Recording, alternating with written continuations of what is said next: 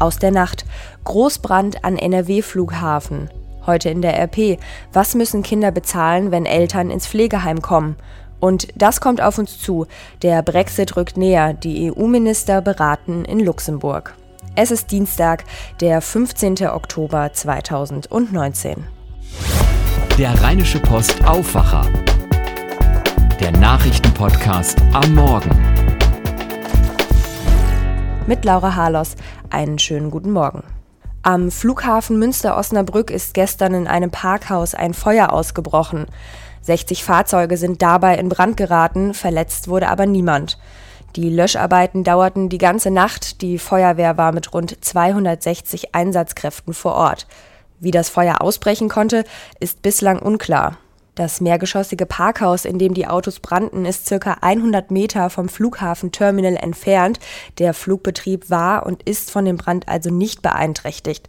Allerdings müssen viele ankommende Fluggäste, die ihr Fahrzeug aus dem Parkhaus holen wollen, mit dem Taxi weiterreisen. So können auch unbeschädigte Autos das Parkhaus zunächst derzeit nicht verlassen. Reisende können aber davon ausgehen, dass es eine Erstattungsregelung geben wird. Das sagte der Flughafensprecher.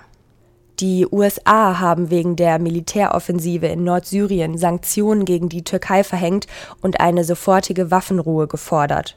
Unter anderem sollen Strafzölle auf Stahlimporte auf 50 Prozent erhöht und das Vermögen von drei türkischen Ministern in den USA eingefroren werden.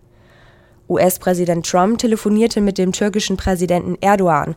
Trump soll dabei sein Angebot wiederholt haben, in dem Konflikt zwischen den syrischen demokratischen Kräften und dem türkischen Militär zu vermitteln.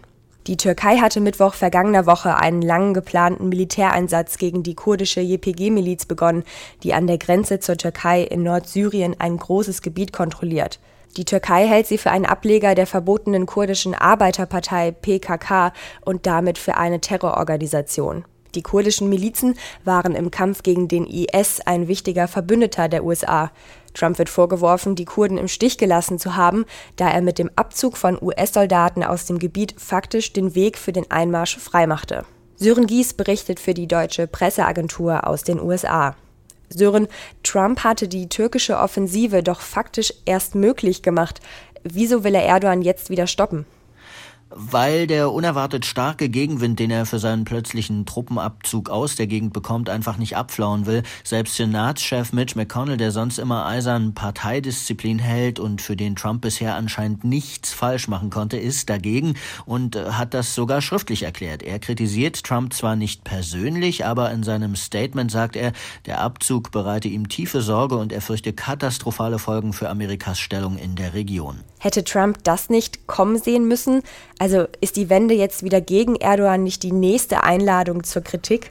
Na, Trump sieht das anders. Er meint, er sei gegenüber Erdogan total deutlich gewesen und er hatte ja vor Konsequenzen gewarnt, falls die Türkei sich unangemessen verhalte. Das muss man zugeben. Das Vorgehen der Türkei führe eine humanitäre Krise herbei, meint Trump jetzt, und schaffe die Voraussetzungen für mögliche Kriegsverbrechen. Die Offensive gefährde Zivilisten und Frieden, Sicherheit und Stabilität in der Region. Äh, US-Verteidigungsminister Mark Esper will kommende Woche in Brüssel auch die NATO-Partner zu Maßnahmen gegen die Türken auffordern. Wie genau die aussehen sollen, ist aber noch unklar. Vielen Dank an Sören Gies. Bleiben wir beim Thema, schauen aber wieder auf Nordrhein-Westfalen. Denn bei einer Demonstration von Kurden gegen die türkische Militäroffensive in Syrien ist es gestern Abend im nordrhein-westfälischen Herne zu Ausschreitungen gekommen. Fünf Menschen wurden dabei verletzt, das sagte ein Polizeisprecher. Rund 350 Menschen hatten sich zu einer angemeldeten Demonstration versammelt. Ein Kiosk und ein türkisches Café sind anschließend von Demonstranten angegriffen worden. In dem Kiosk sind ein Mann und eine Frau verletzt worden. Zusätzlich wurden Schaufensterscheiben und Mobiliar zerstört. In dem türkischen Café sind zwei weitere Personen und auch ein Polizeibeamter verletzt worden. Werfen wir einen Blick auf eines der großen Themen heute in der Rheinischen Post und dort setzen wir unsere große Pflegeserie fort. Die Menschen werden immer älter und damit steigt die Wahrscheinlichkeit, dass sie zum Pflegefall werden. Das bedeutet einen tiefen Einschnitt ins Leben, aber auch ins Portemonnaie, vor allem wenn man ins Heim muss. Ein Platz kann bis zu 5000 Euro im Monat kosten. Und wenn das Einkommen des Pflegebedürftigen nicht reicht, dann springt das Sozialamt ein. Die Behörde versucht allerdings, sich das Geld von Angehörigen wiederzuholen. Und damit kommt zunächst die Frage auf, wer muss zahlen? Grundsätzlich sind nämlich Ehepartner, auch wenn sie getrennt leben, und Verwandte in gerader Linie verpflichtet, für den Angehörigen einzustehen. Das sind Eltern gegenüber ihren Kindern, aber auch Kinder gegenüber ihren Eltern. Dirk Bachmann ist Rechtsanwalt für Familienrecht in Düsseldorf und er hat uns auch erklärt, dass Geschwister untereinander keinen Unterhalt leisten müssen, auch nicht Neffen und Nichten gegenüber Onkeln und Tanten. Aber wie viel Kinder für ihre Eltern genau zahlen müssen, wann Kinder nicht zahlen müssen und welche Sonderregelungen für ausländische Pflegekräfte gelten, das beantworten wir euch in unserem zweiten Teil der Pflegeserie, nachzulesen in der heutigen Ausgabe oder auch auf RP Online. Und dieses Thema kommt heute auf uns zu. Die Zeit drängt. Am 31. Oktober will Großbritannien die EU verlassen.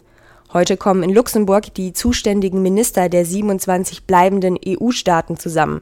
Sie beraten vor dem EU-Gipfel am kommenden Donnerstag und Freitag über eine mögliche Einigung mit Großbritannien. Sarah Geizadeh berichtet für die dpa aus Brüssel.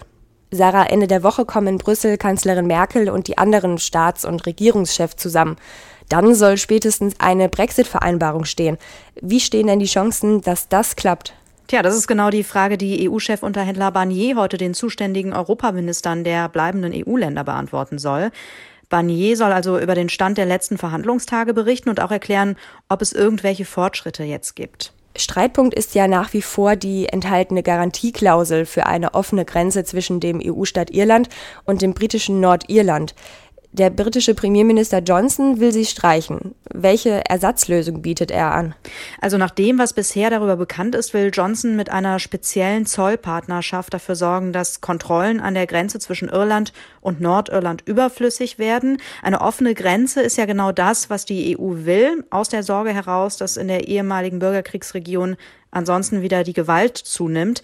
Da gibt's Potenzial, heißt es hier in Brüssel. Die EU sieht also durchaus eine Chance, sich auf Johnsons Vorschlag einzulassen.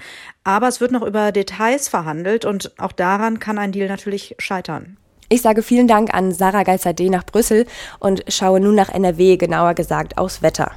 Der Tag beginnt angenehm und mild und auch trocken bei 15 bis 16 Grad, was aber nicht heißt, dass ihr keinen Regenschirm braucht denn im Laufe des Vormittags zieht es immer weiter zu, ab dem Nachmittag dann regnerisch und das bis in den späten Abend.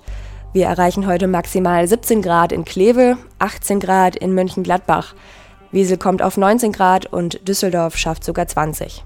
Auch morgen zunächst noch freundlich, später dann immer wieder bewölkt und Schauer. Es wird auch wieder kühler, nur noch 13 bis maximal 15 Grad. Ich wünsche euch trotz Regenschirm einen erfolgreichen Dienstag. Startet gut in den Tag. Mehr bei uns im Netz www.rp-online.de